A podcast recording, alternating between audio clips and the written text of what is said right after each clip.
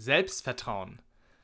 Es nützt dir tatsächlich nicht viel, wenn du ein klares Ziel hast, dein Warum gefunden hast, die Techniken anwendest, aber letzten Endes nicht an dich glaubst, weil du kein Selbstvertrauen hast.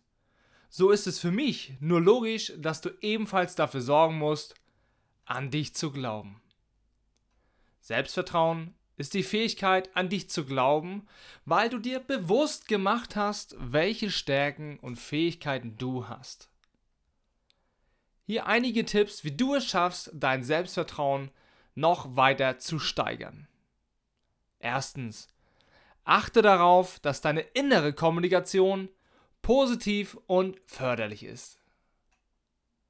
Zweitens, rede gut mit dir, sprich dir Mut zu, glaub an dich und mach dich nicht klein oder fertig.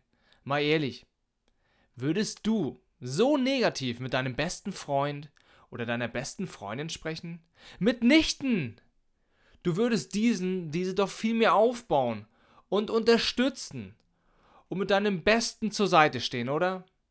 Also, Warum behandelst du dich selber nicht auf die gleiche Art und Weise? Behandle dich selbst wie deinen besten Freund oder beste Freundin. Drittens, fertige eine Liste mit deinen Fähigkeiten, Stärken sowie positiven Eigenschaften an.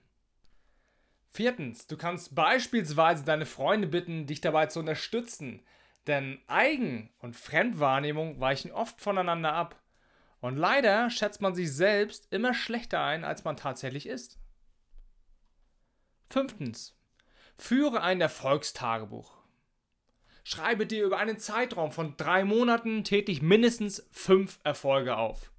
Diese Übung ist so simpel und leicht umzusetzen und hat einen enormen Einfluss auf deinen Fokus, auf deine Wahrnehmung und somit folglich auch auf dein Selbstvertrauen. Der Glaube kann Berge versetzen. Sechstens, Eigenlob stimmt.